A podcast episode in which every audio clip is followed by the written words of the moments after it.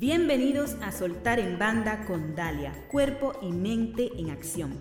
Este es un podcast para emprender la vida desde la paz mental.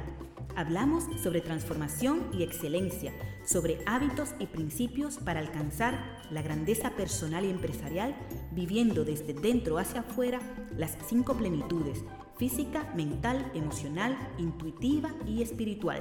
Herramientas y estrategias que te ayudarán a vivir conscientemente tu energía personal. Acompáñame y disfruta.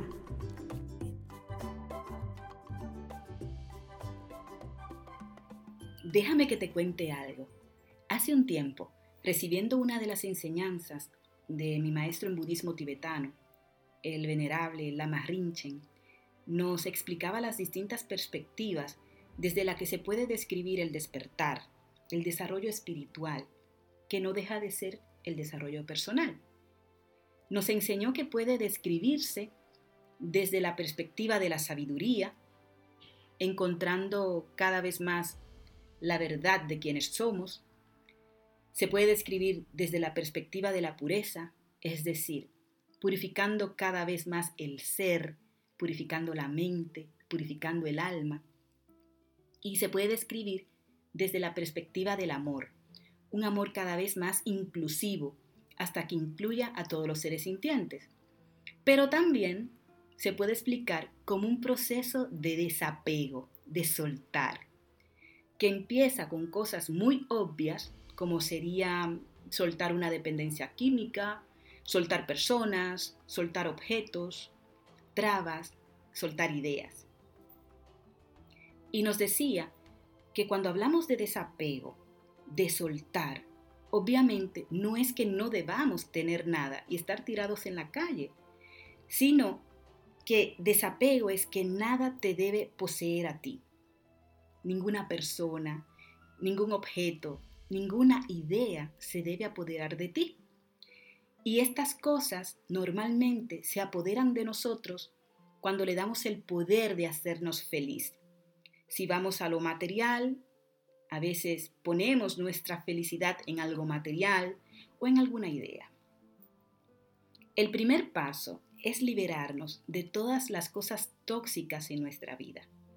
Nuestros objetos, todas las sustancias, todas las personas, todas las actividades que provoquen emociones tóxicas o conductas dañinas quiero hablarte de un primer paso de liberación. Es una estrategia para lidiar con la adversidad, para afrontar momentos difíciles en nuestra vida, hasta tanto nos sintamos fortalecidos para afrontar ese reto y superarlo. Llamémosle evasión consciente, es decir, nos alejamos de todo aquello que tiene el potencial de crearnos conflicto o emociones negativas, nos alejamos de todo lo que nos produce una reacción tóxica. Y si no podemos alejarnos, minimizamos la interacción. Insisto, hasta que podamos relacionarnos sanamente, afrontarlo y superarlo. Hoy te voy a hablar de uno de los nueve hábitos para optimizar tu cerebro, tu bienestar y tu liderazgo personal. Es un hábito de relación. Las relaciones interpersonales sabemos que son una fuente enorme de satisfacción y felicidad, pero también son la principal causa de lo contrario. Por eso una de las claves para ser feliz consiste en aprender a ignorar las palabras, actitudes y comportamientos de personas que pueden poner en peligro innecesariamente nuestro equilibrio. Es una cuestión de salud mental porque existen comportamientos que pueden llegar a desestabilizarnos emocionalmente o se convierten en enormes obstáculos que nos impiden avanzar y alcanzar nuestro potencial. Aquí cuando hablamos de ignorar, no lo hacemos en su significado negativo, sino para formar un escudo protector a nuestro alrededor. Y darnos cuenta de que estamos alimentando relaciones tóxicas es el primer paso por lo que una estrategia en tu desarrollo personal es poner una tónica en tu vida. Tenemos que aprender a ignorar ciertas personas en ciertos momentos como una forma de protegernos, Podríamos llamarles personas tóxicas, aunque la realidad es que lo sensato es aceptar que son personas cuya actitud y comportamiento son no beneficiosos para nosotros en un momento determinado de nuestras vidas. No olvidemos que todos tenemos nuestras luces y sombras y podemos llegar a comportarnos de manera tóxica para los demás. Una persona con un comportamiento tóxico es una persona que abusa, que no apoya y que no es emocionalmente sano. Aprender a discriminar a personas tónicas de las que no lo son es beneficioso para tu salud mental. La toxicidad con las personas cuyo comportamiento es dañino resulta cuando se eleva nuestra presión arterial y segregamos cortisol, la hormona del miedo, del temor, como consecuencia de sus mentiras o de sus manipulaciones. Ser capaz de detectar su comportamiento dañino es un primer paso para minimizar su impacto. Es posible que no podamos cambiar lo que ellos hacen, pero podemos cambiar lo que hacemos nosotros con eso que ellos hacen. La divulgadora científica Karen Young de Hey Sigmund, Hola Sigmund, y escritora de libros infantiles tales como Hey Warrior y Hey Awesome, Hola Guerrero, Hola Impresionante, cuyo énfasis está puesto en fortalecer el bienestar mental de niños y adolescentes, nos previene sobre una decena de comportamientos que podemos encontrar en personas no tónicas. Aquí lo interesante es que, a medida que los vaya enumerando, procuremos hacer un acto de introspección, porque como dije antes, todos tenemos nuestras luces y sombras. Como decimos en mi tierra, República Dominicana, todos tenemos el negro detrás de la oreja. Y esa es una frase que nos hace movernos desde la humildad y recordar nuestros orígenes, nuestras vulnerabilidades, recordar que no somos perfectos. Y posiblemente alguna vez hemos tenido comportamientos tóxicos con amistades, parejas, con compañeros de trabajo, con familiares. Así que vamos a ver esa decena de comportamientos y atacamos con el número uno. Uno de los comportamientos es que no sabemos con qué versión viene esta persona. Unos días pueden ser adorables y otros detestables. Así, siempre estamos tratando de complacerlos pensando que el problema es nuestro. Número 2. Te manipulan. Usan un poder que se han otorgado ellos mismos para que hagas lo que ellos quieren. Si sientes que eres el único que contribuye a la relación, probablemente tengas razón.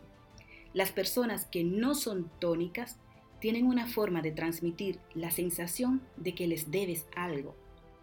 También tienen una forma de quitarte o hacer algo que te duele y luego mantener que lo estaban haciendo todo por ti. Número 3 no son dueños de sus sentimientos y te hacen sentir mal.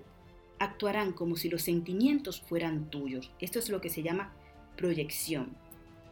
Por ejemplo, si alguien está enfadado pero no se responsabiliza de esto, podría acusarte de estar enfadado con él. Podría ser algo muy sutil como ¿estás bien conmigo? O podría ser ¿por qué estás enfadada conmigo? Número 4 hacen que tú les des pruebas a ellos.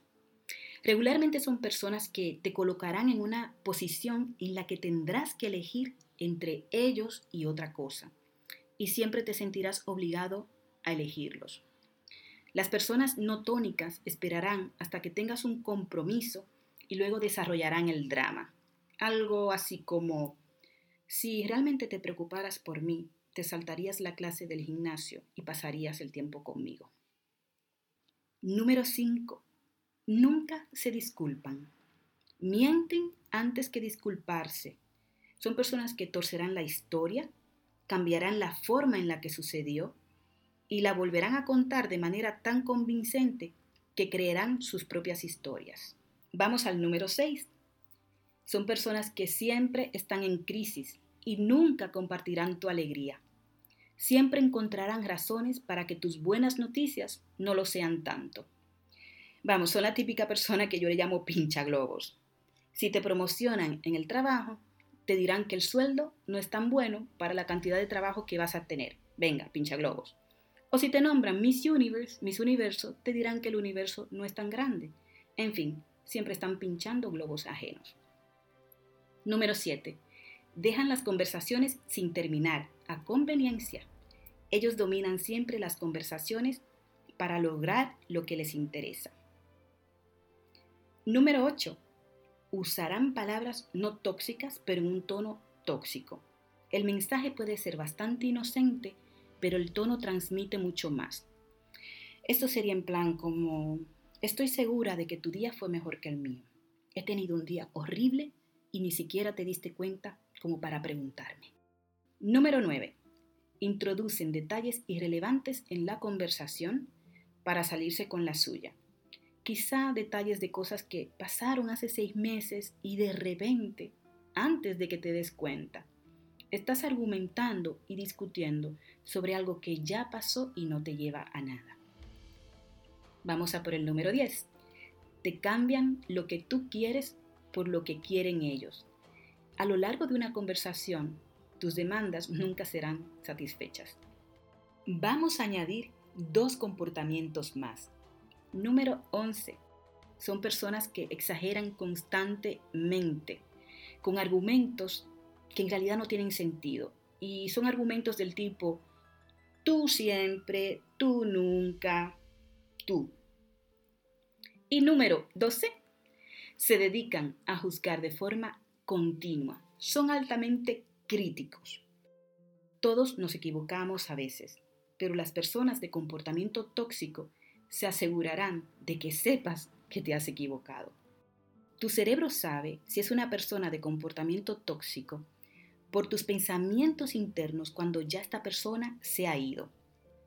En términos emocionales, te sientes mal, incluso culpable. Y en lo racional, como que no le ves sentido a lo que te ha dicho, no le ves sentido a la propia conversación. Aquí el concepto clave es detectar el comportamiento y realizar una evasión consciente para protegerte, poner límites enfocarte en trabajar tu regulación emocional y potenciar habilidades que te ayuden a crear esa distancia psicológica que te permita formar tu escudo protector. Porque son personas que les falta empatía, que no se preocupan por ti de verdad. Te provocan estrés y fatiga emocional, crean malestar, te debilitan. Son personas que te quitan energía que te vampirizan la energía. Y cuando digo energía, recordemos que hablo de forma integral, la energía física, mental, emocional, intuitiva y espiritual. Para construir y disfrutar de bienestar duradero, has de saber cómo optimizar tu energía y no permitir que te vampiricen. Para alcanzar nuestra grandeza personal y no intoxicar a los demás, debemos hacer un trabajo interior potente. Debemos trabajar en nuestras emociones, en nuestra relajación, practicar meditación, practicar mindfulness, ejercicio físico, abrazar aficiones saludables. Tenemos que liberarnos de lo no beneficioso y en definitiva, soltar en banda. Así que empieza a preparar ya tu petate en el que solo caben grandes cantidades de personas tónicas, de acciones tónicas y de emociones tónicas. Este episodio llegó a su final. No te olvides suscribirte para recibir el mejor contenido para emprender desde la paz mental.